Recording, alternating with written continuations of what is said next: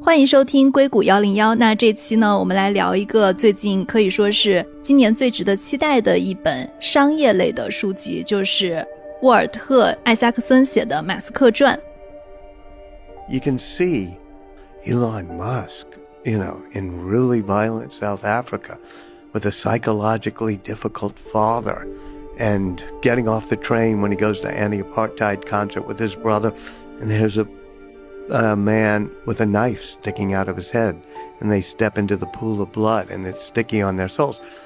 This causes, you know, scars that last the rest of your life. And the question is not how do you avoid getting scarred? It's, you know, how do you deal with it? 今天跟我们在一起聊的是 远渡重洋的创始人孙思远，思远也是《马斯克传》这本书的译者。Hello，思远你好。你好，红军，听众朋友们，大家好。我们能够提前聊到这本书很多很多的细节，也是中信出版社下面的一档播客叫做《资本论》来跟我们一起合作的。有请我们今天的嘉宾主持，《资本论》的主理人孙斌杰。Hello，斌杰你好。Hello，红军好，各位听友好。我们今天的录音时间是在九月四号的晚上，因为这本书是九月十二号才上线，所以我在海外也还并没有拿到这本书。但是我相信，等我们的节目出来的时候，可能大家就已经可以在线上来购买这本书了。所以呢，今天很荣幸啊，就能够提前跟大家去聊一些这本书的细节。第一个问题，我想先跟思远聊一聊，因为你是这本书的中文版的译者，那在翻译的过程中。包括你对艾萨克森的了解，如果你觉得还有可以提供的信息，可以跟我们的听友们再提供一下。谢谢主持人哈。首先，如果大家平常读传记类的书比较多的话呢，看到艾萨克森这几个字哈，就应该是无脑冲了，因为他之前的著作全都是绝对的爆款级作品，而且全都是写特别牛的牛人的传记哈。然后艾萨克森这个人哈，他其实以前在美国的媒体学院其实就是一个泰山北斗式的存在啊。他在传记类具体的这个品类里面，他是泰山北斗中的泰山北斗。所以，如果打个不恰当的比方呢，就是艾萨克森其实就是传记类畅销书作者里的埃隆·马斯克。也可以拿另外一个比喻哈，就是他是他上一本书那个作者乔布斯传，他是传记类畅销书里的乔布斯。这就提到了他的上一本畅销书哈，就是乔布斯传，其实也是一本无人不知、无人不晓的书。那这次的马斯克传呢，其实他付出的心血，我觉得肯定是更多的，比他上一本书。因为他自己是跟踪式的采访了马斯克两年时间，而且呢，不光是采访那些马斯克身边比较亲近的亲戚啊、朋友啊、同事啊，其实还包括很多跟马斯克有过矛盾、有过冲突，甚至有过不同意见的人，包括他的父亲，那这是一个非常复杂和纠结的存在哈。然后包括他的前妻、前女友、前同事、前合伙人等等等等，这样一批人其实都接受了采访。所以呢，这本书呢，我觉得它的一个最大的一个对我来说的一个吸引力就在于，首先它是来自于一个大神的作品哈。第二呢，就是这本书绝对不是一个单方面吹捧他的一个公关的作品啊，就它不是一个对他逢迎吹捧的作品。如果你读过乔布斯传呢，你肯定知道啊，就艾萨克森自己本人他的媒体从业者的操守是非常强的。这本书包括之前的书，他在写书的时候。他在抛出书中的观点和内容的时候，绝对不会只听信任何人的一面之词，即便这个人来自于马斯克本人，一些关键的环节和信息上，他一定会多方的去收集信息。有时候呢，你甚至可以在书里面看到前后两个当事人不同的截然相反的观点，特别特别的有意思哈。这个其实也是我们做媒体时候以前可能常用到的一种技巧，cross reference，对吧？我们不会只寻求一个信源，一定要多个信源去交叉印证。这是我觉得这本书非常有意思的一点。另外一个呢，就是马斯克本人是非常非常尊重艾萨克森的。直到今天，马斯克在这本书发布之前是没有看过这本书，也没有干预过这本书的创作的。中间其实有一些很好玩的地方，比如说我们当时其实真的是艾萨克森边写，我们就在边翻，而且他写的时候他还不断的在改。他第一个版本出来，我们翻完了。结果过了大概一两个月，哎，又来了一个新的版本，然后把上一个版本很多内容推翻了，还能看到修改痕迹的那种。这个也无形中哈给我们增加了一些工作量。当然加班费就不用给了哈，毕竟我早于全世界百分之九十九点九的人读完这本书，自己觉得还是挺幸运的。我稍微补充一个，艾萨克森在写这本书开始的时候的一个小细节点，他最开始想写这本书的时候，是通过一个董事联系到马斯克的，然后他就跟马斯克打了一个小时的电话，大概意思就是说，我会写一本关于你的传记，但是你没有控制权，就是说这本传记它不会经过马斯克的审阅，或者不管马斯克是不是同意，他都会按照他的方式去写。马斯克在这个中间，他是不会在书出版之前看到，也不会去，就是说你要把我塑造成一个什么样的人的。要求非常的简短，但是非常掷地有声，我印象还挺深刻的。那马斯克其实很快就同意了，而且在那个电话挂掉以后的二十分钟以后，全世界都知道了，因为马斯克立刻就在跟他谈的时候就已经把推特发出去了。这个细节点还蛮有意思的。对这个细节我也注意到了，就挺有意思的。就感觉我当时看到这个小插曲的时候，我觉得埃塞克森还有一部分就是被马斯克架到那儿了，他不写都不行，就昭告天下了。当时。另外一个就是刚刚思远在提到艾萨克森过往的这个著作中，除了大家众所周知的乔布斯传之外呢，他还写了许多我们知道的名人，比如说爱因斯坦，还有达芬奇的传记，而且品质都非常的高。包括刚刚红军你提到的，马斯克给了艾萨克森最大的写作的一个自由的限度，而且他不会干涉其中。所以这就保证了他呈现的这个马斯克其实是一个尽可能靠近客观的一个马斯克，他不是说一个吹捧啊，或者是把他塑造成一个造神这样的一个马斯克。对，我觉得很多人喜欢他是因为埃塞克森他一直说他想成为一个故事的记录者，而不是想成为一个布道者。说这个世界上有太多的布道者，而他想成为一个记录者。嗯嗯。另外，思远，你在分享你翻译这本书的一个工作里面，我知道你好像是跟梅耶马斯克啊，就是那个埃隆马斯克的妈妈有过一些接触哈。这里面有什么故事可以跟我们分享一下吗？其实当时是因为在一九年哈，我记得当时中信把梅耶马斯克妈妈的那本新书，也是一本自传哈，他自己写的，引进国内。当时呢，我们也是第一时间就读了那本书，然后也收获很多哈。后来在这本书在宣推的时候。我当时就跟梅耶马斯克做过一个连线。其实梅耶自己的故事，就他妈妈的故事，也非常的硬核。七十多岁了，现在是一个超级模特，也是营养师，也算是一个创业者吧，就非常成功的一个女性。但是她其实，在养育马斯克的过程中，包括她早期的婚姻生活，其实也遇到了很多很多挫折。这个其实也连带着影响了马斯克。比如说，她跟马斯克的父亲哈，也是她的前夫离婚啊，还有一些家暴啊等等这样的事情。当时其实我印象比较深的是，我当时主要聚焦在马斯克的妈妈是怎么培养出世界首富这个点来问他的。我当时问了他一个问题，因为我对读书这件事儿比较感兴趣嘛，然后我也比较关注这个话题，所以我当时就问他，我说，在也是中信的另外一本书哈，就是《硅谷钢铁侠》的那本书里面，作者就提到说，他两个儿子有一个儿子叫金博尔，他就说埃隆每天读书读十个小时是很正常的，如果是周末呢，他一天可以读完两本书。我当时就问梅耶，我说。哎，读书这个习惯是不是你培养的？你是怎么让他爱上读书的？梅耶当时就愣了一下啊，他一想说不对，马斯克是从一开始就是自己想读。另外呢，他还提到一点，略带骄傲的提到一点，说埃隆跟其他人的不同之处在于，当他读完任何东西，他就会过目不忘。他说他自己，他说我读完一本书我就忘了，但是呢，埃隆读完，比如说《大英百科全书》。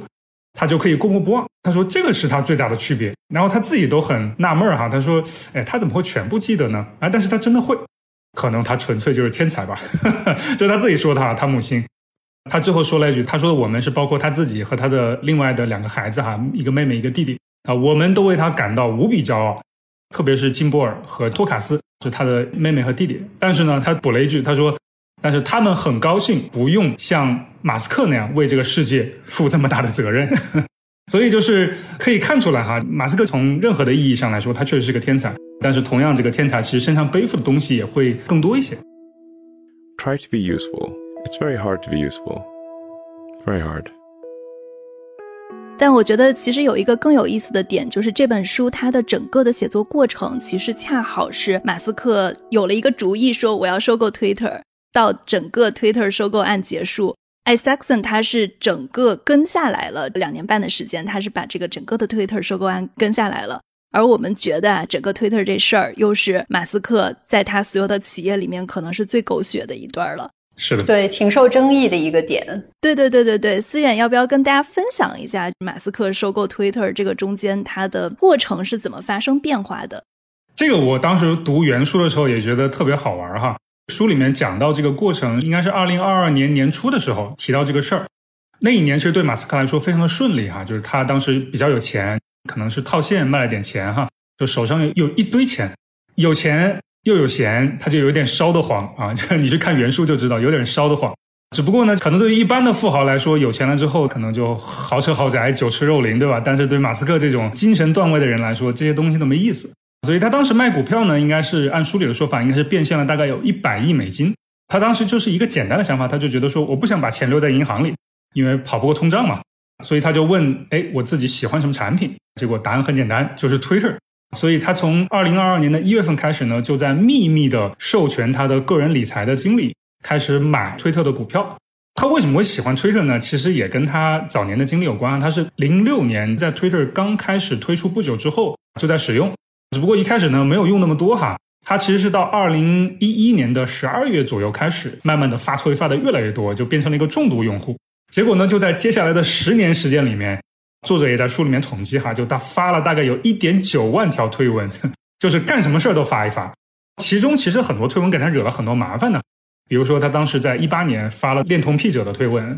包括后来还有自由化资金有保障等等这样的图文，其实都证明了哈，他这个动动手指可以给自己招来很多麻烦。当时艾萨克森其实还问马斯克说：“你你怎么不克制一下自己？”哎，结果马斯克这个人很有意思，他说：“我就是很喜欢搬起石头砸自己脚。”原话是 “shoot himself in the foot”，自己挖坑自己跳，给自己挖坟。我觉得从这个里面其实看出来，他其实自己还是有一定的自虐体质啊。他觉得生活需要乐趣，不能太无聊了。他当时甚至引用了两千年上映的一部很有名的电影，叫《决斗士》，这里面有句台词：“你不觉得这很有趣吗？你不就是为了这个而来的吗？”Are you not entertained? Is that not why you are here? 用这样一句话来回复了艾萨克森。当然了，这些东西呢是他的一些心路历程，但是实际上他真正跟推特发生关系呢，是在开始买入推特股票之后，被推特发现了，然后推特就很友好的去邀请他担任董事会的成员。结果呢，他一开始其实也答应了，但是中间他就反悔了。到二零二二年的四月份的时候，他有一次跟他弟弟金博尔吃饭，他就可能也是对推特做了一些研究吧，就觉得好像现在管理层他觉得不是很看好，所以他就说，一方面啊，我可以成为董事会成员去影响他们，但是我还有另外一个选项，就是加入董事会的基础上对推特完成收购，因为他觉得如果只是董事会成员的话，其实救不了推特，不如就干脆买了。跟弟弟吃完饭之后，他就直接去了甲骨文创始人 Larry Ellison 夏威夷的私人小岛去度假。他就在度假的途中哈，就其实一直脑子里面在想推特的问题，也不知道为什么哈，他半夜可能喝了点红牛哈，然后就睡不着觉，翻推特就发现很多名人啊，就是在推特上面排名粉丝数最多的那几个名人都不怎么发文了，比如说奥巴马、Katy Perry、Justin Bieber，他就在凌晨三点半的时候莫名其妙的就发了一条推文。也是一个灵魂拷问啊！说名人怎么都不发推特了吗？难道推特是要死了吗？他当时是在其实已经答应要成为推特董事会成员的时候，突然发了这么一段。结果呢，过了大概一个半小时，推特当时的首席执行官就给他很温和、很克制的发了一条消息，说你可以发消息说推特是不是要死了，但是你这么发无法帮助我改变推特的现状。结果就是这一条信息哈，直接把马斯克惹怒了。然后他直接就回怼他说：“你这周干成啥了？”还没等回复，结果就一键三连说：“第一个，我不参加董事会了，是吧？我不玩了。第二个，参加董事会就浪费时间。第三个，我会对 Twitter 发出私有化要约。”当时其实对于 Twitter 的团队来说，非常的莫名其妙，而且非常的觉得很恐惧。当时是艾萨克森对他评价是，他觉得马斯克当时处于一种狂躁的情绪当中，所以呢，在这种狂躁情绪之下，他其实会做出一些非常冲动的决定。当然了，就后来在书里面，其实马斯克会把收购推特这件事儿去做后来的合理化，但是艾萨克森其实一直觉得他是一个冲动下的决定。当然了，既然那都话都说了嘛，他就真的跟他的 Morgan Stanley 的一个 banker 发消息，说我真的要收购，你来帮我组织收购的计划。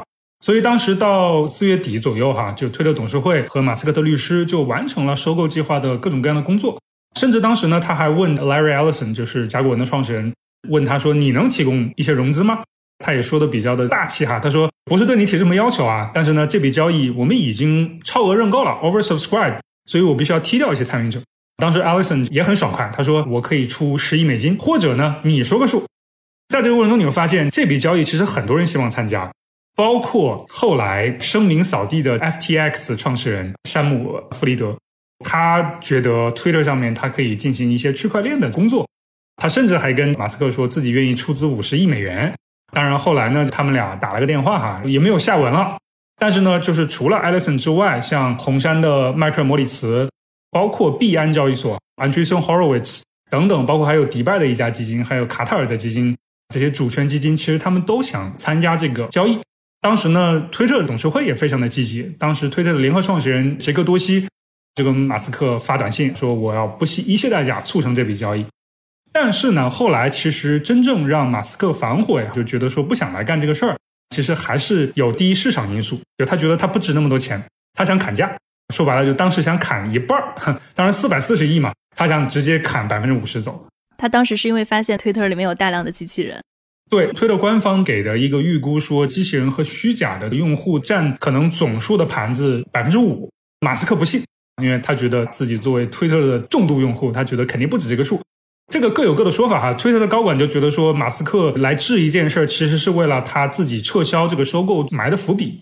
到底马斯克怎么想，这个可能只有他自己知道了。但是，anyways，就是当时其实马斯克就开始各种刁难，以这个为借口，包括当时去问推特的高管，包括工程师的团队，抛出一连串的灵魂拷问，比如说你们软件工程师每天要写多少代码？你们为什么这么多工程师？你们为什么每年在服务器上花十亿美金？你们这些功能是怎么排序的？就直接把很多人问的就非常的尴尬。就是他当时还没有收购，就开始去问他们的工程师了。对，在收购之前，其实就让他们非常难看了。其实这个应该算他尽职调查这个会议的一部分哈。就他尽职调查的会议中，把两方的关系就弄得非常的紧张。再加上呢，二二年的夏天，整个的经济环境其实也不太确定嘛，很多的企业的广告支出其实在下降。当时整个 Twitter 的市场环境是不太好的。因为当时其实除了推特之外，像 Facebook，它的股价已经跌了百分之四十，Snapchat 跌了百分之七十。当时其实推特的实时交易价格比马斯克提的那个价格已经低了百分之三十了。所以马斯克说白了就是觉得自己买贵了，就想要不就退出，要不你就给我打折。他就一直在这个事情上纠结。后来事情我们也都知道哈，算是被逼着又重返了谈判桌。当然，推特也做出一些让步，他们觉可以降一些价格，但是最后呢，反正还是最终在十月份就正式完成了这笔交易。中间反正跌宕起伏，但是其实前因后果大概就是这个样子。完成交易之后，其实马斯克内心是很不爽的，所以他在完成之后立刻进行了疯狂的裁员报复。其实这个书里面看到啊，就几连续几轮裁员，而且是那种带羞辱性质的裁员。收购的交易扳机一旦扣动，马上就让一些高管就。就这些高管其实本来就已经准备辞职了，他连给他们辞职的机会都没有，就直接 fire 掉了。就他必须先发辞职邮件，马斯克的信必须要抢在高管前面发，他才爽。是的，这是他故意干的。这里面书里面也讲得很清楚，这个就是他报复的一种形式。这个案例哈，就是很新也很有意思。我觉得这个也很多方面去侧面体现了马斯克这个人的个性，很好玩。我之前就是因为 Twitter 的创始人 Jack Dorsey，他是被 Twitter 赶出董事会的嘛。其实还有一种猜测啊，就是说，那马斯克收购 Twitter，首先他跟 Jack Dorsey 关系还可以，然后是不是也跟帮助 Jack Dorsey 向董事会复仇是有一定关系的？书中有没有提到他跟 Jack Dorsey 的关系？当然，我知道马斯克跟现任的当时 Twitter 的 CEO 关系非常不好嘛。你刚刚说了，他其实质疑你这周都干嘛了？其实他们在第一次见面以后，马斯克就说觉得他是一个好人，但是好人是没有办法管好一家公司的。是的，这本书里其实没有讲到太多他跟杰克多西的故事哈，但是他提到了当时的那个 CEO，如你所说哈，就是当时他跟那个 CEO 见完之后，他就说这个人他还挺喜欢的啊，他觉得是个好人。但是呢，书里面马上就补了一句说，但是马斯克认为的好人一般来说不会是一个好 CEO 的，这是麻烦的开始。因为他觉得一个 CEO 一定不是讨人喜欢的人，一定是按他的话说是一条喷火的龙，他一定有喷火让人不喜欢以及督促别人去达到结果的能力。所以我觉得这个也是一个蛮有意思的点啊。通常意义上，CEO 们可能在他眼里应该都是一些恶棍才对啊，不能是好人，好人是当不了 CEO 的。嗯，艾萨克森有没有写？你刚刚提到了马斯克在收购完 Twitter 以后，他的心里是非常不爽的，他的这种不爽。表现在哪里？就是除了他的那些行为动作，传记作者是怎么知道马斯克他收购完 Twitter 非常不爽的？他有哪些行为表现？除了疯狂的裁员以外，我觉得这个不爽其实已经不是在收购之后它体现了，其实在收购之前谈判中。对谈判中，书里面笔墨就非常多了。当时其实马斯克是非常纠结，然后最后真的是没有办法。包括他有几次跟 Twitter 谈好了，后来他又反悔了，谈好了又反悔了。他就是在推特上，他就会实时的去发些东西嘛。后来都会被他律师团队逼着，要么就删帖，要么就去补一些新的推特去找补一下。比如当时有一条我记得很清楚，他说我要去买曼联球队哈，其实他是为了玩梗，就是来讽刺一下这件事情。结果呢，他的律师团队赶紧逼着他说解释一下，说哦，他这个只是开一个玩笑。其实就那段时间，其实让他干了一些他觉得没有办法为所欲为的事情。我觉得本质上还是因为他觉得这个事儿货不对版吧，买推特这件事儿最后对货不对版，然后呢他就反悔了，不想买了。但是呢，毕竟这个大话也说出来了，对吧？有没有退货这个选项？所以就被逼着强买强卖，相当于是这么一个概念。当时其实买推特前，他有另外一个选项，他是考虑自己做一个平台的。只不过当时呢，各种机缘巧合，再加上他自己那个时候确实有钱烧得慌，半推半就，最后其实被强行的买了这么一个 A P P，对他来说其实是非常愤怒的。在这个过程中，所以他之后毫不掩饰的把这个愤怒倾泻在了 Twitter 的当时的管理层，包括 Twitter 的工程师团队等等等等。所以我们后来从很多的媒体报道上，其实看到很多很离谱、很过分的事儿，比如说有很积极、很拼命的员工都睡在 Twitter 办公室里了，结果后来还是被裁掉了。我觉得还是挺能体现他的个性的。嗯，对，我们待会儿可以聊一下他生气的时候的表现是什么，就还蛮好奇的，他是怎么去应对这种非常压力的状态的？他在收购 Twitter 的过程中有吗？他压力特别大的时候，他会怎么样呢？Twitter 的时候呢，他主要还是生气，觉得不爽。其实他在其他的一些环节，比如说运营他的 SpaceX、运营特斯拉的时候，其实有很多在工厂里面对细节的把控非常的细。有的问题他去问员工，结果发现员工不知道啊，他就会非常非常生气，直接骂。包括当时有一些成本预算哈给到他拆的不够细，他也会骂得非常非常凶，丝毫不留情面的。这个里面其实艾萨克森就提到，他其实跟贝佐斯其实也非常像，都是那种骂人不留情面，但是呢又有非常大的愿景、理想和抱负的人，类似于乔布斯那样的扭曲现实立场。我不知道是不是扭曲现实立场总会带来一些额外的属性哈，比如说骂人、脾气暴躁。但是看起来，至少从这两个人的经历里面，确实能看出来，好像确实是有一定的共性在。嗯，觉得某种程度上，可能也是一些伟大的创新者身上的一些共性。其实，关于这些人，包括红军刚刚提到的马斯克的内心世界呀，还有刚刚思远提到的他跟贝佐斯他俩的一些交集，哈。等一下，在后边的展开的故事中，我们还会重点的聊聊。其实刚刚主要是红军围绕着 Twitter 他的生涯中特别受争议的一个事件，跟我们展开聊了一下。因为我知道，我跟红军之前的交流过程中，其实不光是国内，包括最先起来的就是国外。大家都知道，人工智能在一两年内特别的火。那我知道你关于 OpenAI 方面也有很多和马斯克感兴趣的一个问题，想要跟思远。因为思远对书里面谈到的一些案例其实最了解，你也有想跟他交流的部分。那这一块呢，能不能也结合一下你在海外，在硅谷对于 OpenAI 还有人工智能方面的一些观察，给我们提供一些新的视角？对我其实很好奇的一个问题就是说，大家都知道现在 OpenAI 很火，跟着 OpenAI 一起火的人还有 Sam Altman，他也算是 OpenAI 的发起人之一。但是其实，在 OpenAI 成立的最早期，马斯克也是创建者之一。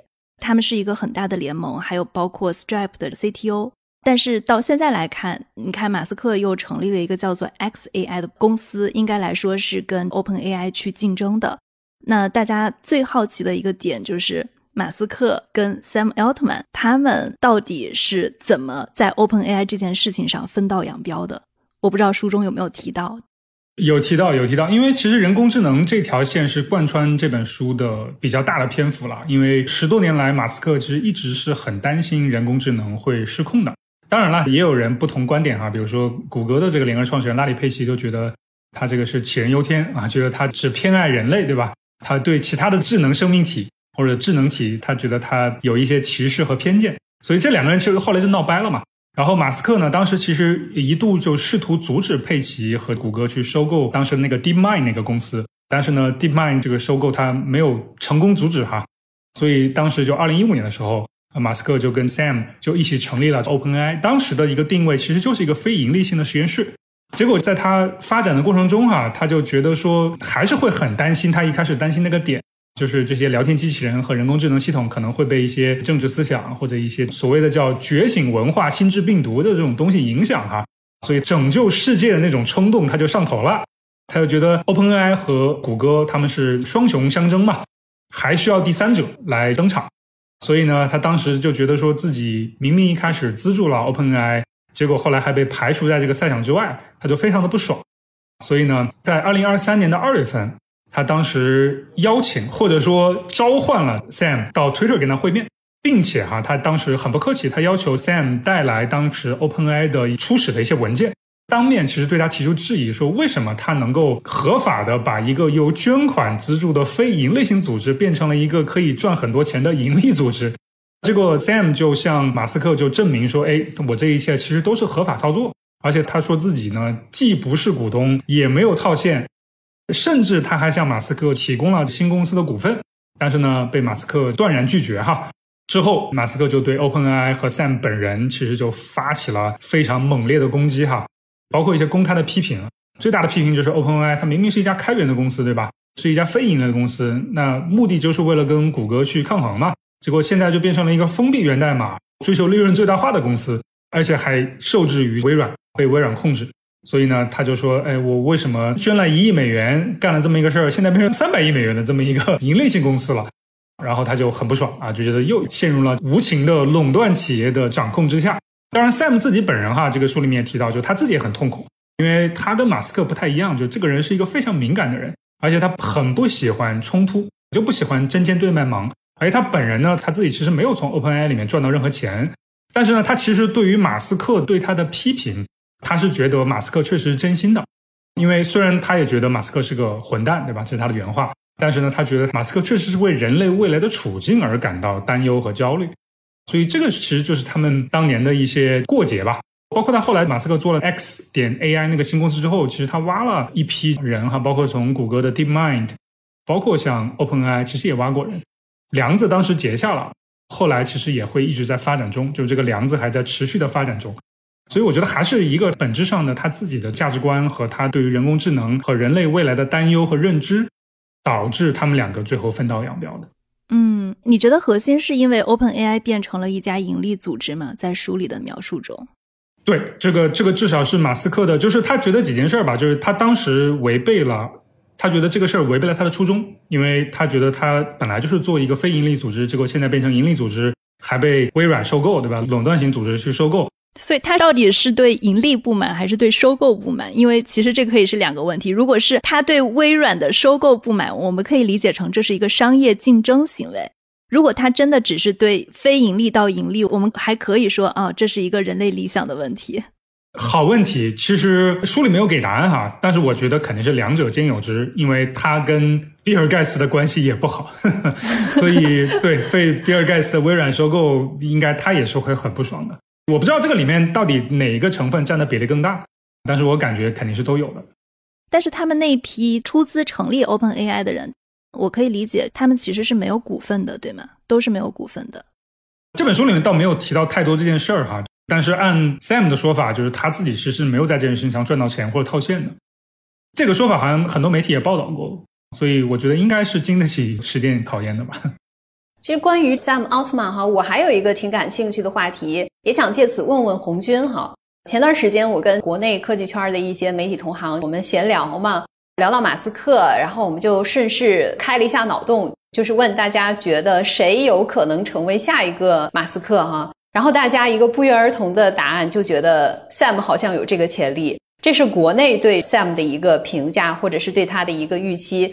我不知道在国外，尤其是在硅谷的这个科技圈，大家对 Sam 的一个关注度怎么样？他会也觉得 Sam 有潜力成为下一个马斯克吗？尽管他俩现在的关系不太好。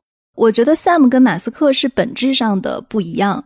马斯克是一个非常成功的创业者，他开创了很多行业，比如说像电动汽车、火箭的可回收、SpaceX 这些。但是如果来对比 Sam Altman 的话，我觉得 Sam 他其实不能算是一个成功的创业者，他应该被归纳为一个成功的投资人。就是他在早年自己在做，我印象中当时应该是一个手机地理位置的移动应用的时候，他的那个创业项目并不成功，但是他赚到了五百万美元。在 Sam Altman 的职业生涯中，最欣赏他的人，也是真正给他机会的人，应该是 YC 的创始人 Paul Graham。沃是这样点评 Sam 的，他觉得 Sam 是一个极度擅长于掌控权力的人。他就说，如果你把 Sam Altman 抛到某个食人族的岛上，然后五年之后你再回来，你就会发现他是这个食人族的岛主。所以就是说，他在这方面其实是很厉害的。然后你看 Sam Altman 在 OpenAI 做的事情，他是非常擅长于资本的联合的，比如说帮 OpenAI 去找钱。其实微软最开始可能他也不是想去投 OpenAI 的，但是他还是打开了这个口子。所以我觉得从这个方向上来说，Sam Altman 跟马斯克其实是非常不一样的人。但是呢，我觉得他们都有一些非常相似的特质。他们的理想都很宏大，张口闭口都是人类的未来，而不是说我要去赚多少钱。因为我觉得打动 Sam 的，你看他也不拿 OpenAI 的股份，他不从这件事情上赚钱，他要的是权利。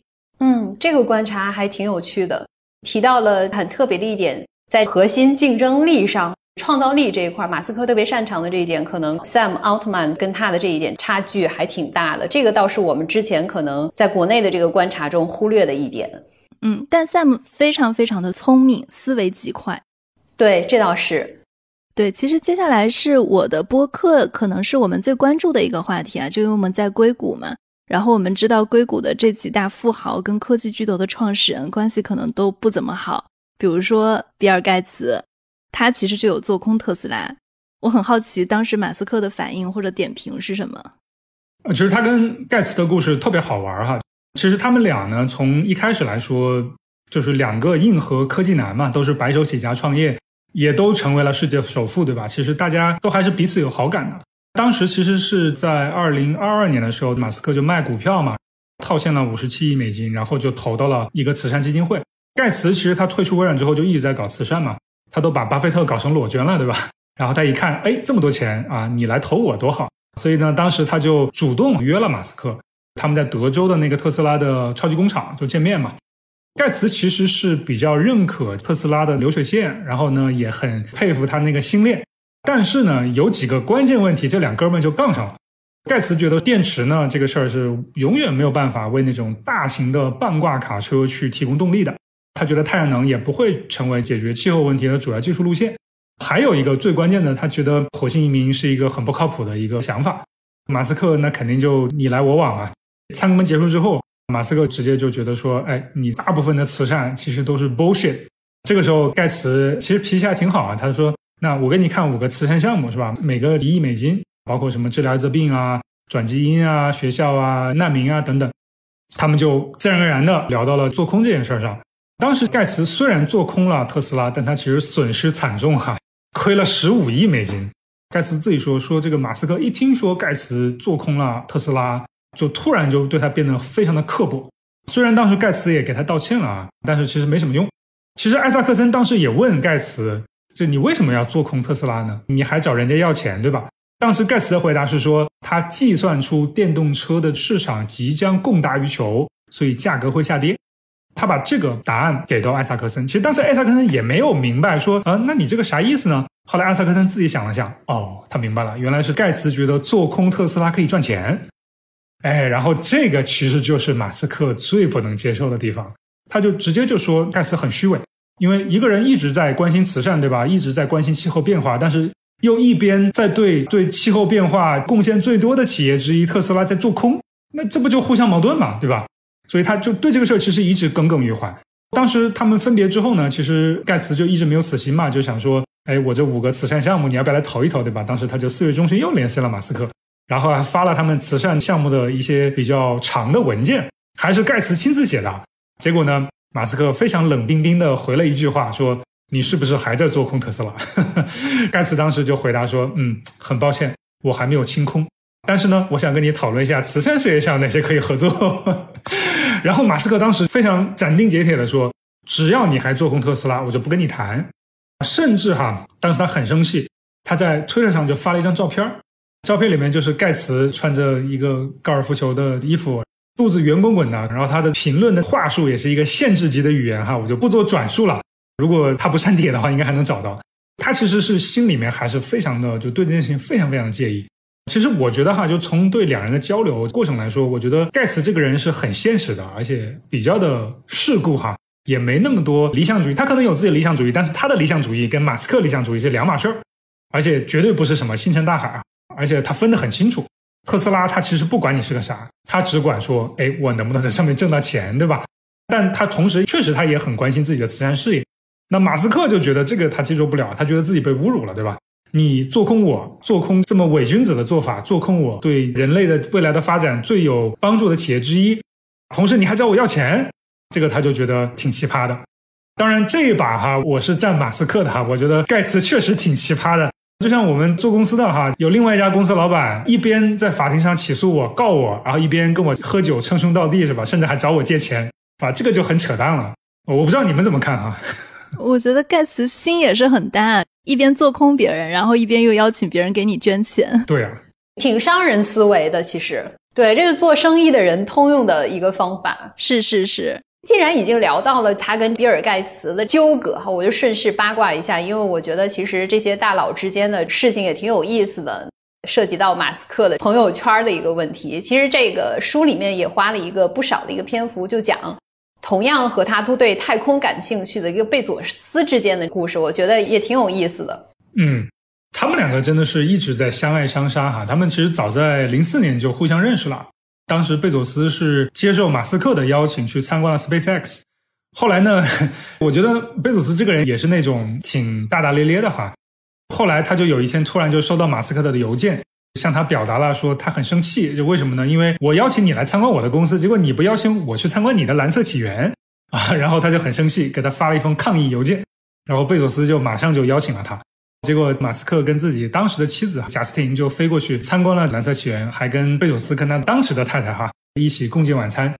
他们两个在晚餐上就会有一些针锋相对了，因为他们其实在做太空这个领域的技术路线和最终的想法，技术路线上是有很大差别。所以当时呢，马斯克就给贝索斯教育他，就说：“你们这条路我们试过了，你们走不通是吧？别重蹈覆辙了。”贝索斯当时就回忆，就说：“哎，当时马斯克好像还没有成功发射火箭啊。”你就来教育我，你算老几啊？所以他当时其实就觉得马斯克又有点过于的自信了。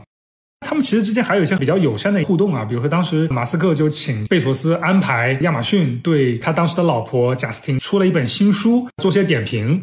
贝索斯呢，虽然就还是比较客观中立的态度哈，不允许亚马逊作为一个公司去评论什么，但是呢，他自己亲自写了一篇读者评论嘛，赞赏了一下这本书。所以两个人之间的互动一开始还是比较友善的。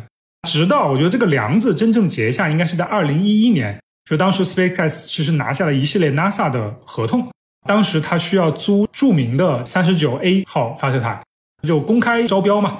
贝索斯呢，一来是出于个人的情感哈，二来也是出于一些实际考量，他就要跟马斯克去竞标，结果这一竞标就把马斯克给惹生气了，直接就说贝索斯的公司连牙签都没有送进到。太空轨道，贝佐斯的火箭只能弹射到大气层的边缘，然后掉回来，就各种嘲讽嘛。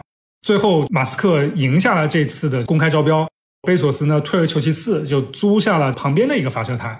所以呢，他们俩其实从那个时候开始结梁子，就商业竞争等等等等，就开启了互相嘲讽的模式。当然，这个里面其实也会有一些互相的发自内心的欣赏的一些环节哈，比如说当时有一次晚宴。当时主办方介绍和吹捧一下马斯克，贝索斯其实当时是带头起立鼓掌，但是呢，这个哥们儿也很有意思，他鼓掌同时那段时间他其实也在进行一场竞争，就在申请一个对他的技术申请一个新的专利。申请专利之后呢，其实马斯克看完这个申请专利，他结果又被惹怒了，这个玩意儿就是非常的就觉得说他不应该去申请这个东西，觉得很荒谬，SpaceX 就开始申诉，就要求他撤销。结果第二年，贝索斯没有办法，真的就撤销了这个专利。这个其实又进一步加强了两个人之间的互相的竞争吧。反正这个中间就是来来回回，你来我往，就是有不断的这种，因为毕竟是同一个赛道啊，然后又是直接的对手的关系，所以这个很正常。包括他们两家互相发射火箭，对吧？发射火箭完之后，他们有的时候会去互相的恭喜一下、恭维一下，有时候又是互相嘲讽啊。所以我觉得他们是那种亦敌亦友，但同时又确实还是比较互相欣赏。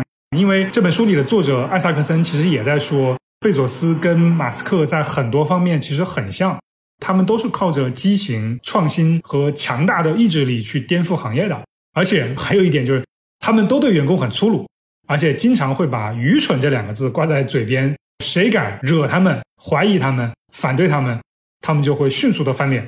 甚至就是印象很深的一个点，就是当时有人问贝索斯知不知道“利润”这个单词怎么拼写。就大家都知道，亚马逊写了十几年的股东信啊，每封信的开头都是 “It's all about long term”，永远都是关于长期。对他其实不太在意利益、利润这件事儿。所以他当时给的答案是说，利润这个单词的英文正确的拼写是 profit，对吧？他用了同样的读音，但是用了另一个单词 profit，就是 p r o p h e t，先知的那个词。我觉得这个还是这个人很有个性的一面。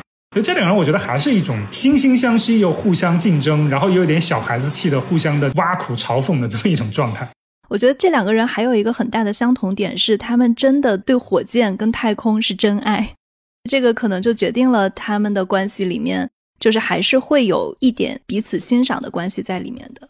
马斯克之前有提到，他在硅谷的时候，他会经常住在谷歌的两位创始人拉里·佩奇跟谢尔盖·布林的家里面。书中有没有提到他跟拉里·佩奇的关系怎么样？呃，这个桥段还真不多啊，我印象中没有太多提到跟谷歌创始人的这个桥段。跟扎克伯格呢？书里完全没有，完全没有啊。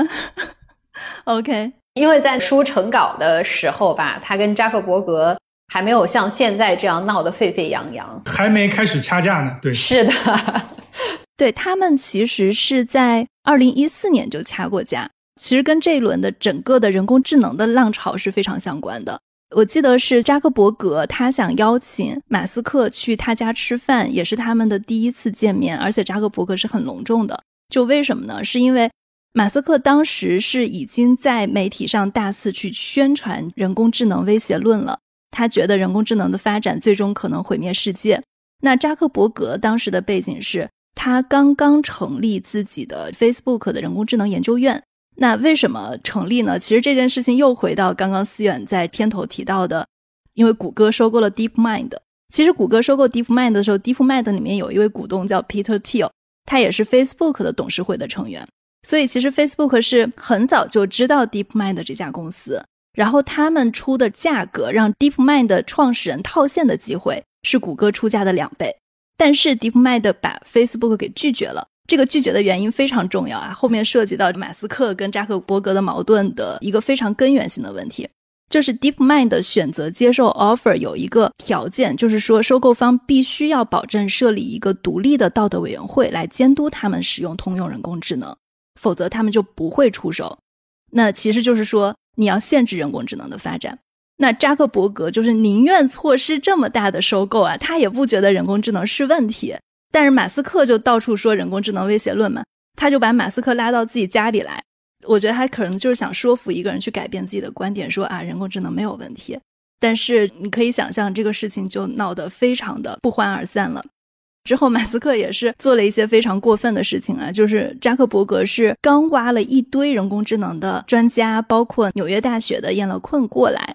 马斯克吃完饭没几天，就开始跟燕乐困打电话，说：“哎，我们特斯拉在做自动驾驶汽车，你觉得应该找谁来负责这个事儿？”还把 Facebook 新成立的这个研究院的核心成员都给打了一遍电话。所以，我觉得这个其实就是他们当时这个关系不好，已经种下了一个种子。那加上之后 Twitter 跟 Thread 的事情，可能就会有更多的种子了。总之，我觉得马斯克跟这些硅谷大佬的故事应该还是蛮有意思的。对，谢谢你跟我们分享了很多关于这场约架之前的一个前传。是的，是的，我觉得这一点就性格上的，我觉得跟普通人或者是我们理想中的那种性格不太相同的一点是，我觉得一些能做出成就的一个创新者，他身上多多少少有一些相似点。我记得乔布斯他之前就说过，说只有疯狂到认为自己可以改变世界的人才能改变世界。我觉得这一点在马斯克身上可能也有体现。我看这本书的时候，尽管我没有看完哈，但是我在扉页上看到有一句他对自己的一个评价还挺中肯的。他说：“对于所有被我冒犯的人，我只想对你们说，我重新发明了电动汽车，我要用火箭把人送上火星。但是我如果是个随和放松的普通人。”我还能做到这一些吗？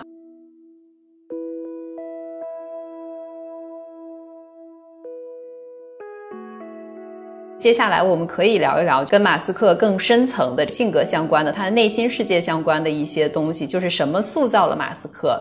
有一点，其实大家比较常提起的一点，就是他好像是患有自闭症、阿斯伯格综合症哈。他在书中有没有正面的承认这一点？我不知道这个艾萨克森有没有重点的把这个做对他性格背书的一个要点。对这个，其实让我也挺惊讶，就这本书开篇就讲到了这件事情。嗯，马斯克其实后来自己也承认哈，甚至是一种半开玩笑、很轻松的语气，他就承认自己其实是患有阿斯伯格综合症的。阿斯伯格我不知道这个症大家了不了解啊，就是自闭症嘛，说通俗点。但是这个病其实也分类型啊，就分低功能和高功能。高功能呢，就是那种所谓我们叫天才病，就是它有一些功能是非常强大的，比如说记忆力、逻辑、数理非常非常强。但是呢，它有一部分功能就非常低下，就是与人打交道，对吧？理解人际关系、情感连接，包括自我的控制，包括社交技能也会非常差。他的母亲就梅耶当时就说，马斯克小时候其实从来没有被真正的确诊。当然了，这个小时候也没法确诊啊。就是如果你了解这个病的话，你知道这个病年龄不够大的话，没法真正确诊。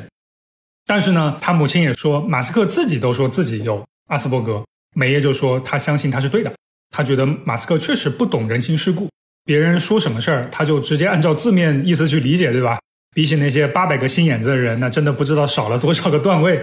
马斯克只有在一种情况，就是他通过读书，他才能够去理解很多时候人他可能会心口不一。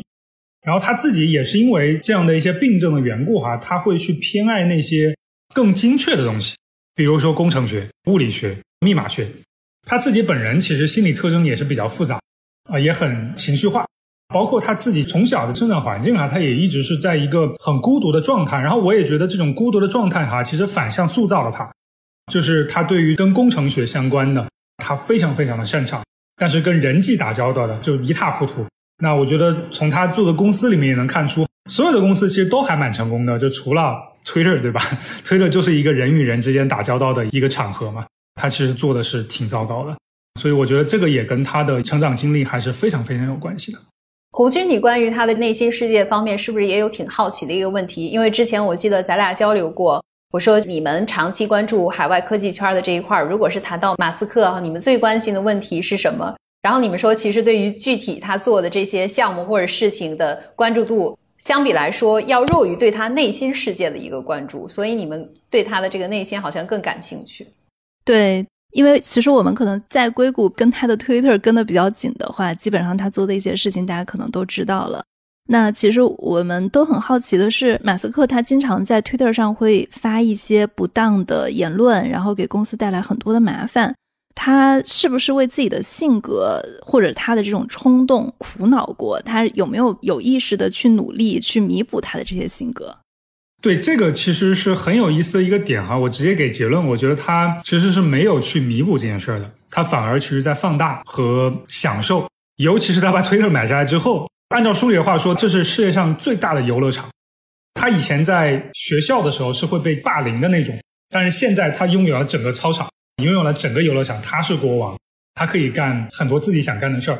到后来，他其实越发的不加修饰，也不加掩盖自己内心的真实想法。我觉得他是在完全跟着自己内心在走。我觉得这个其实你刚才提到他的性格哈，就跟他的成长经历就太有关系了。他其实，在很长一段时间内，小时候他是班里面年纪最小、个头最矮的学生，又不懂人情世故，不懂共情，又不会取悦别人。结果就是有些小混混就经常盯上他，经常打他，而且是打脸的那种。就经常就鼻子，比如说打断啊什么之类的，甚至有一次书里提到，在一次校园的一个集会上，结果呢，大家就一起玩嘛，就有一个小朋友就撞到了马斯克，结果马斯克就一把把他推了回去，然后两个人就开始互相骂，中间可能是课间休息哈，那个男孩就找到马斯克，直接在他身后靠近，一脚把他脑袋给踢中了，直接把他推下了一个水泥台阶，又骑在他的身上不停的打，而且打头。他的弟弟金博尔说。打完之后，他甚至已经认不出来那是马斯克的脸了，就是一个肿胀的肉球，就几乎看不清他的眼睛。他后来被送到医院去，一个星期是没有上学的，而且他几十年之后还在做矫正手术来修复鼻子内部的组织。这些经历其实对他的一生都还是产生了很大很大的影响。但是呢，这些影响跟他的父亲从小对他的影响来说，那都是小巫见大巫了。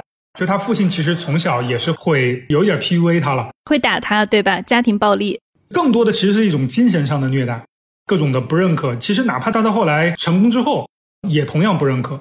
包括那个霸凌事件，就学校他被打了之后，其实他的父亲是站在了那个打他的人那一边的。他跟马斯克说：“那个孩子的父亲刚刚自杀，你为什么还说人家蠢，对吧？”马斯克总是说别人蠢，那我怎么能怪那个孩子呢？结果埃隆从医院回来之后，他父亲直接就狠狠地骂了他一顿，骂他一个小时，而且说他是白痴，各种大喊大叫，说他一无是处。父亲对他，包括他的另外的孩子，其实是毫无同情心的一个状态。包括埃罗尔·马斯克，就是他的父亲，也是一个心情阴晴不定的人。就有时候他心情好的时候，整个人会变得非常的晴朗；有时候呢，又会变得非常的恶毒，相信阴谋论，沉迷于幻想。瞬间会做转换的那种，这个其实后来马斯克身边的亲密的那些人都表达过一个观点，就是他们其实从马斯克身上是看到了他父亲影子的。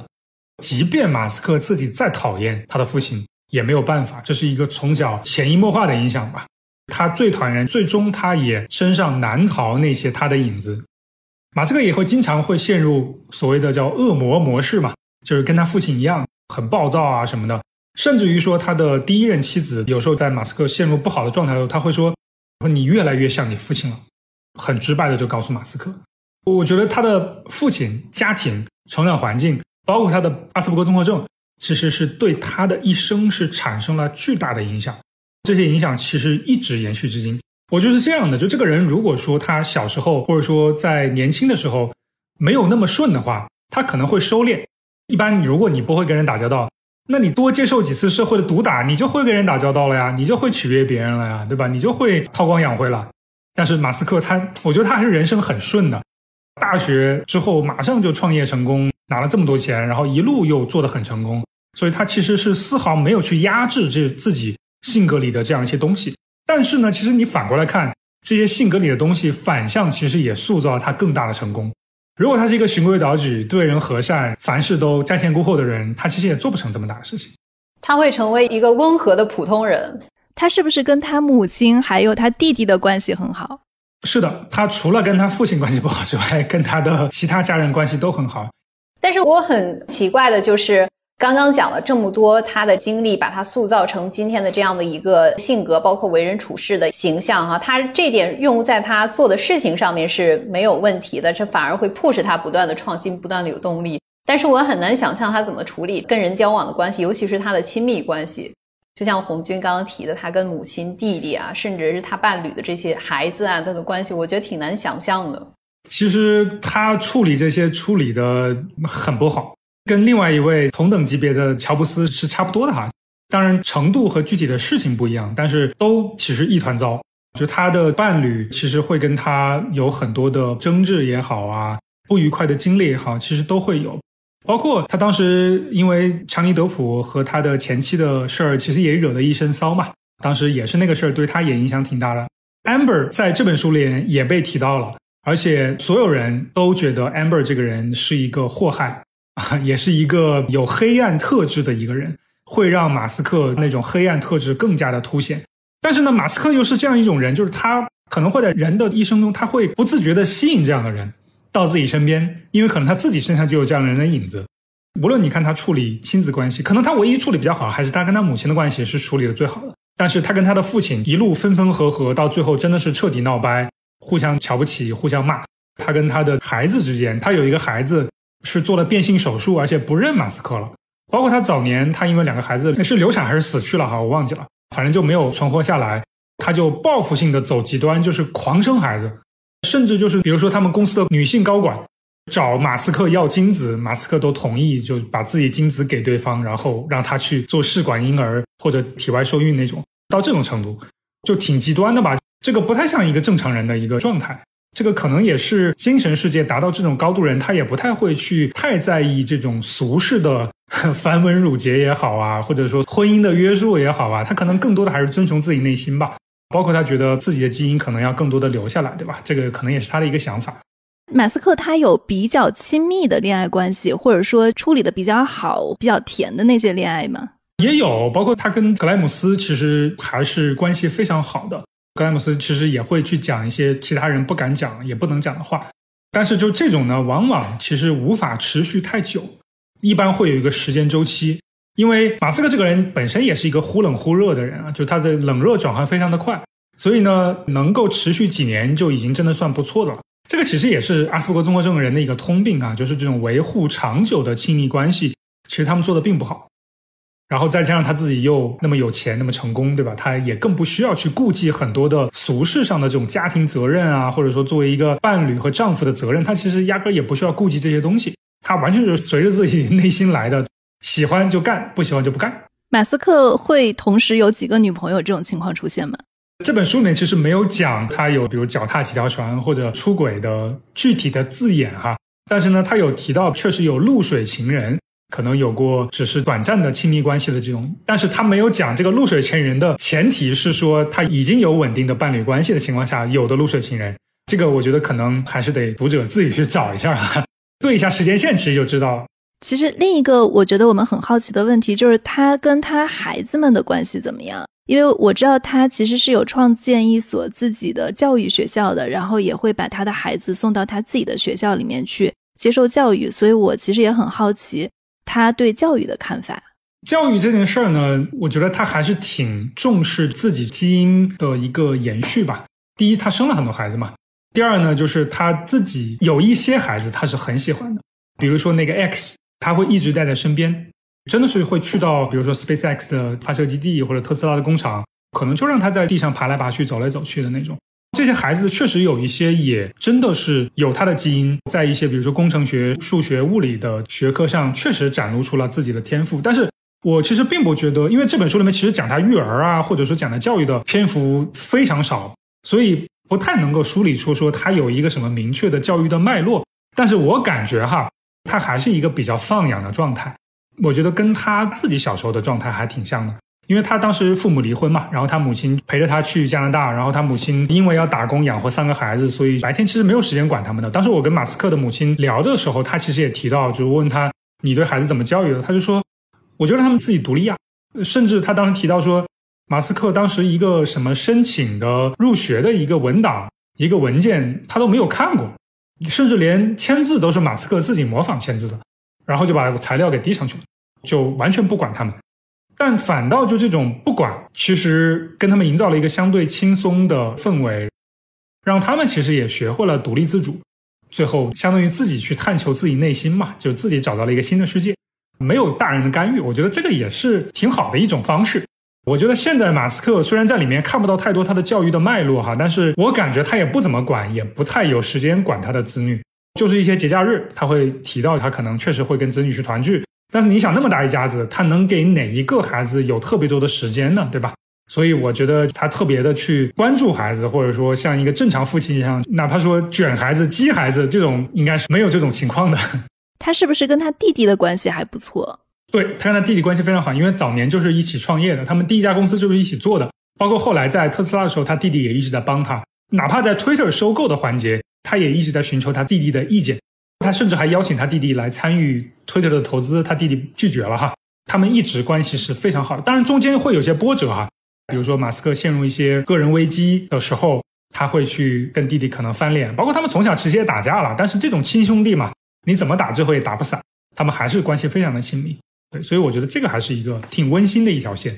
对，然后刚刚提到马斯克的硅谷朋友圈的时候，其实他之前跟谷歌的创始人。谢尔盖布林也闹过，也是因为女人的事情。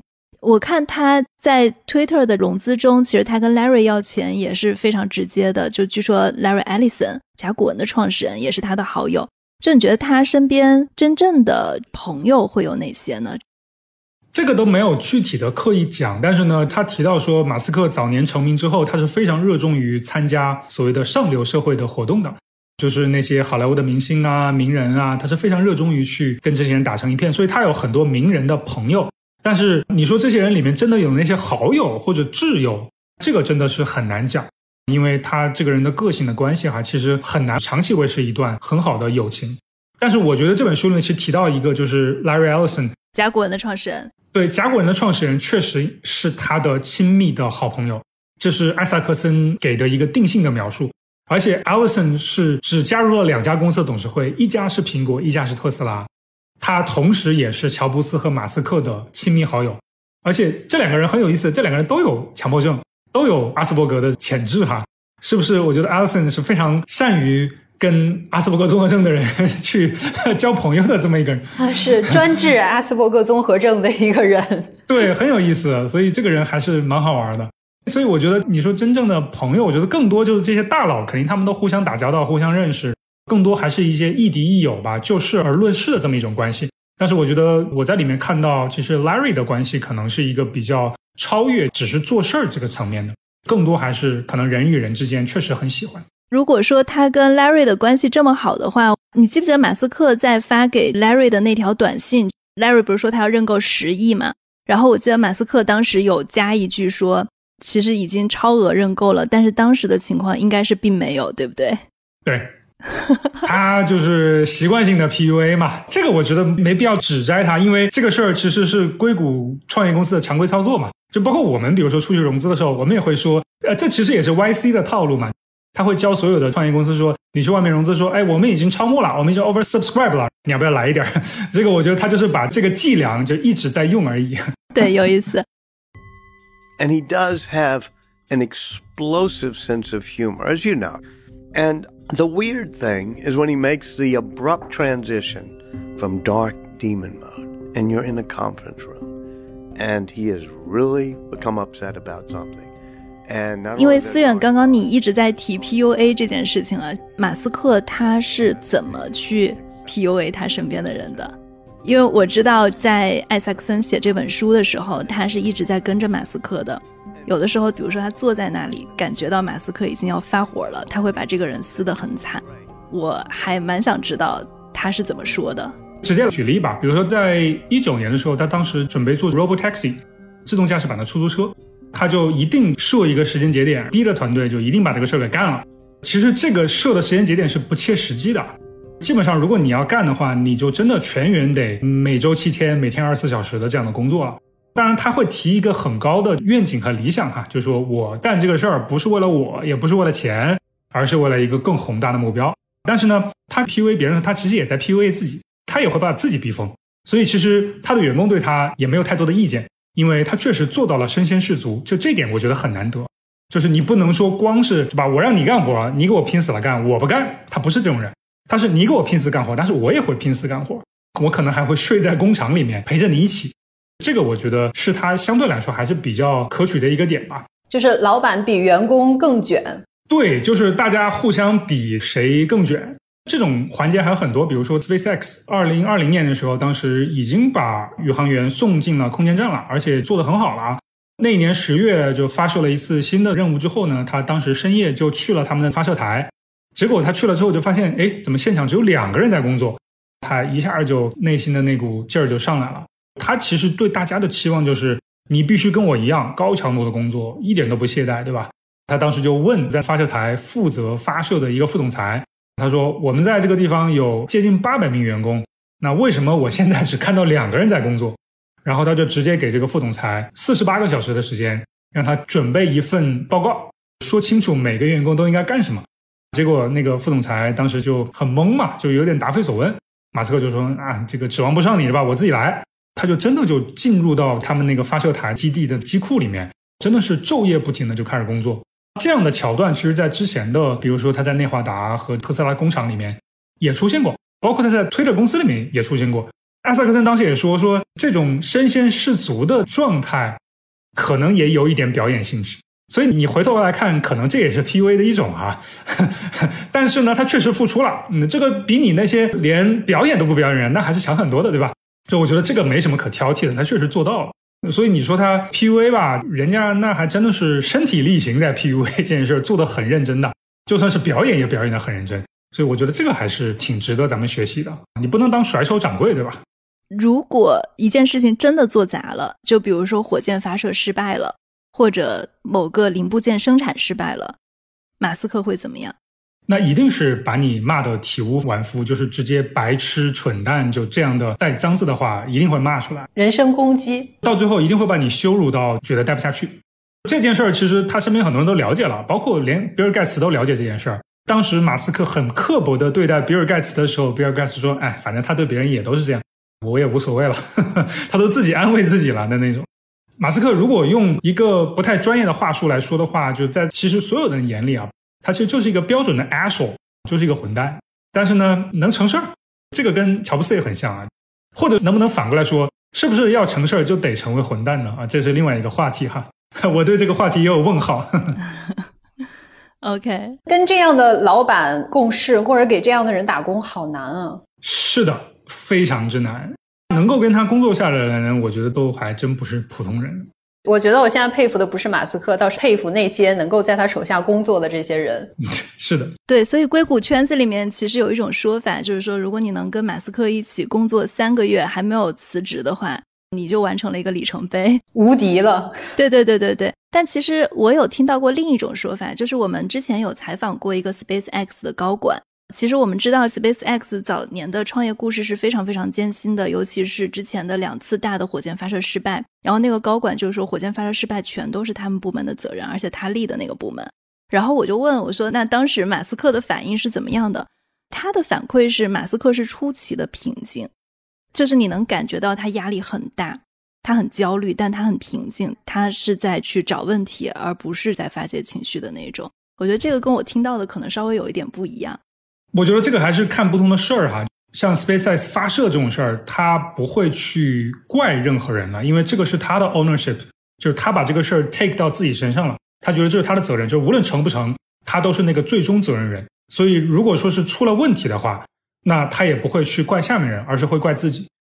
其实无形中也在自虐了。说白了，就如果他能愿意甩锅的话，太多人可以甩了。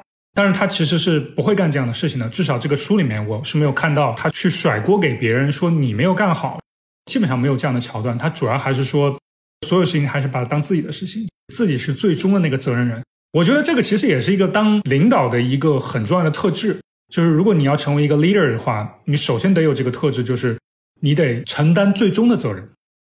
你可以最后去找下面员工去找问题，但是最终的责任就只有你来承担，所以你就得接受这所有的事情。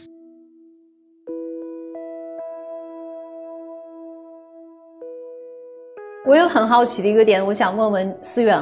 其实对于你来说，作为一个翻译者这样的一个角色，你翻译马斯克这本书的一个过程，其实也是一个重新走进这个人的生命历程，重新认识他一回的一个过程。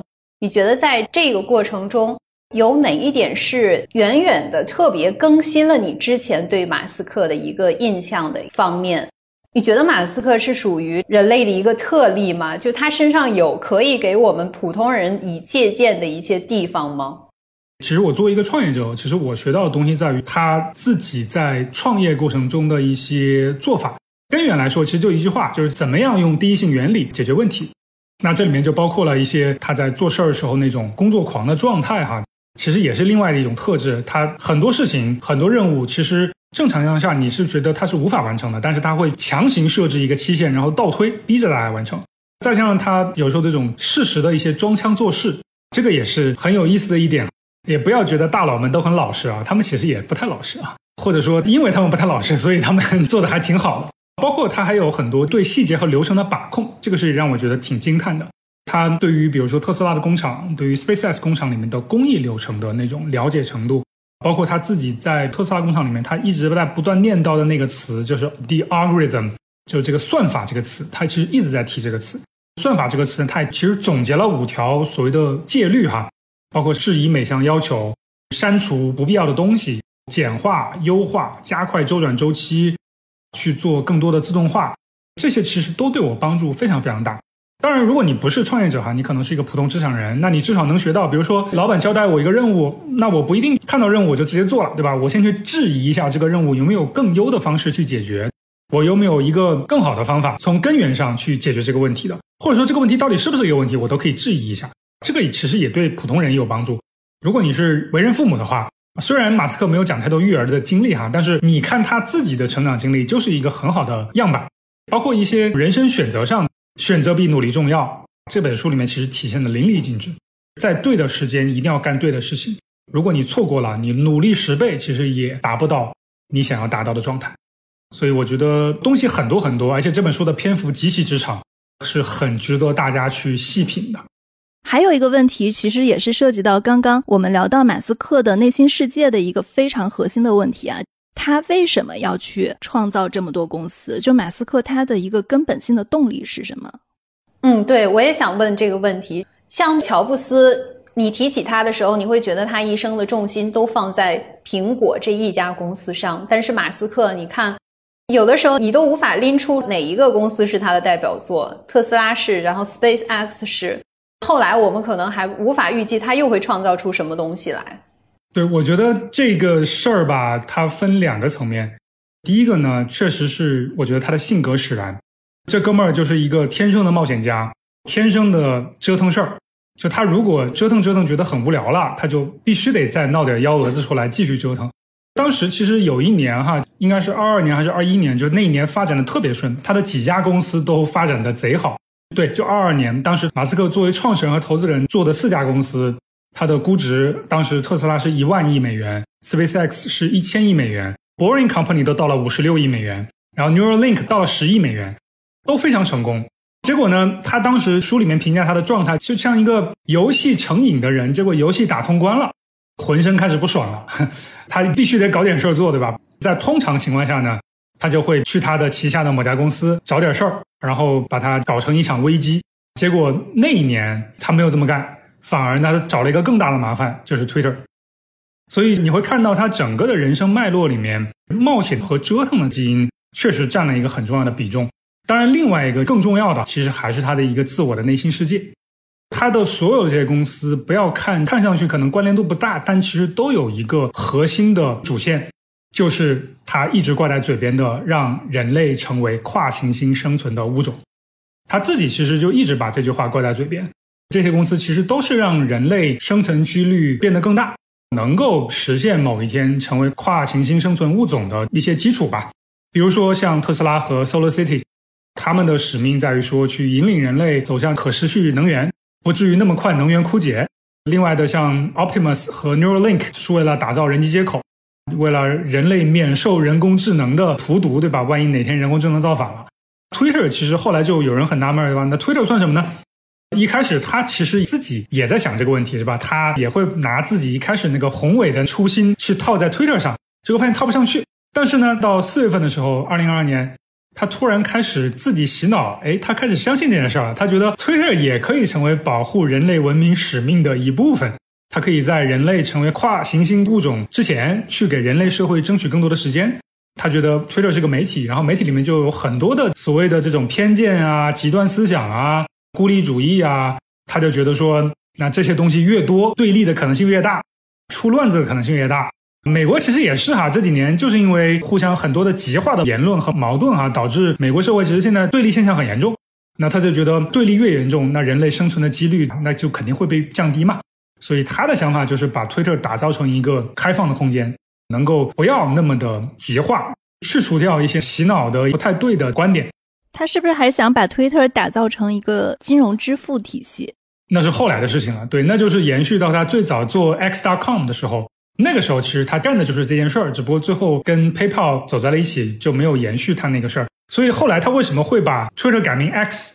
你能从那段创业经历里面找到原因，就是他一直对 X 念念不忘。对，所以他是真的想去火星，他是真的想去火星，对这件事情也非常的严肃，非常的认真。早前的时候，有些人去诟病他，说他你让大家移民火星，那不还是个有钱人的游戏嘛，对吧？你让有钱人去。但其实你如果细细研究一下的话，就是他自己也说的很清楚，就前一百万移民火星的人其实是去受苦的，因为他们要去开疆拓土，他们要去当苦力，去建造火星基地，并不是富豪去享受的。他确实是对人类的未来是有非常深重的担忧的。当然，我觉得哈，就这件事情呢，他自己其实也是自己认知的囚徒，因为他从小因为科幻作品的影响，因为他自闭症的影响。他其实吸收了大量科幻作品，包括自己也读了很多哲学相关的东西哈。他就坚信说，OK，人类未来移民火星是能解决的一条路径。但其实关于这件事儿，有很多人是反驳他的。大家也不觉得说，你把人类移到火星上了，地球上打仗最后就打不到火星上，或者说人工智能在地球把人类杀光了，就不能哪天上到火星再把人类杀光，是吧？很多人会质疑这件事儿，但他其实自己对自己的这个东西其实深信不疑的。但是有一个非常现实的问题，就是马斯克现在非常重，他的身体状况可能并不能支撑他去火星。对，所以他继续更加疯狂的 PUA 他的员工嘛，让他的员工开足马力跟他一样嘛，因为确实这个也是一个很现实的问题。然后我觉得，就这个事情，其实从哲学角度来说，人类这个物种本身就是一个相信故事的物种。这是赫拉利当年《人类简史》那本书里面去提到一个很有意思的观点，就说人类就是相信故事才能够成为今天的智人。马斯克的移民火星其实也是千千万万的故事中的其中一种啊。那还有很多其他故事，比如说爱情，比如说生命的延续、生命的循环、自然的延续等等等等，其实都是故事。只不过马斯克是他的这个故事的坚定的信仰者，但是这个故事至于说普通人买不买账，我觉得那是另外一个话题。但是我觉得终极来说，他其实还是没有逃开这件事情，他其实也在做一个宏大叙事，他相信了自己的一个故事。但是这个故事，你也其实可以从根源上去挑战这个故事啊，这个故事到底合不合理，到底对不对，它到底能不能解决根源性的问题？我觉得还是有很多可以去探讨的地方。但是我觉得这个就没法展开了，这个一讲就讲太多了。所以我觉得，其实马斯克现在还是有一点在整个童年的 PTSD 中。他二零二二年的时候感叹说：“我需要改变我的思维模式，不能一直处在一种危机跟备战的状态。这种状态已经持续了十四年，或者他人生的大部分时间，感觉他还是在这种非常有危机感的环境中去生活的。”好，谢谢思远，也非常感谢冰洁的精彩提问。之前艾萨克森在写乔布斯传的时候啊，乔布斯传后来成为了很多企业家手里的圣经，而且站在科技与人文的十字路口呢，也成为很多年科技创业的一种风潮。不知道这次马斯克传的推出会给大家带来什么样的影响？那今天我们的播客作为预热呢，是聊了非常非常多的八卦。那马斯克真正怎么把这些公司做起来的？大家可以直接去看书。那这就是我们今天的节目。如果大家喜欢我们的节目，中国的听众欢迎在苹果播客、小宇宙、喜马拉雅、蜻蜓 FM、荔枝 FM、网易云音乐、QQ 音乐上来订阅我们。海外的听众可以在苹果播客、Spotify、Google Podcast 还有 Amazon Music 上来收听我们。特斯拉和未来的车主可以在你们的车载音频渠道搜索“硅谷一零一”就可以收听我们。感谢大家的收听，谢谢。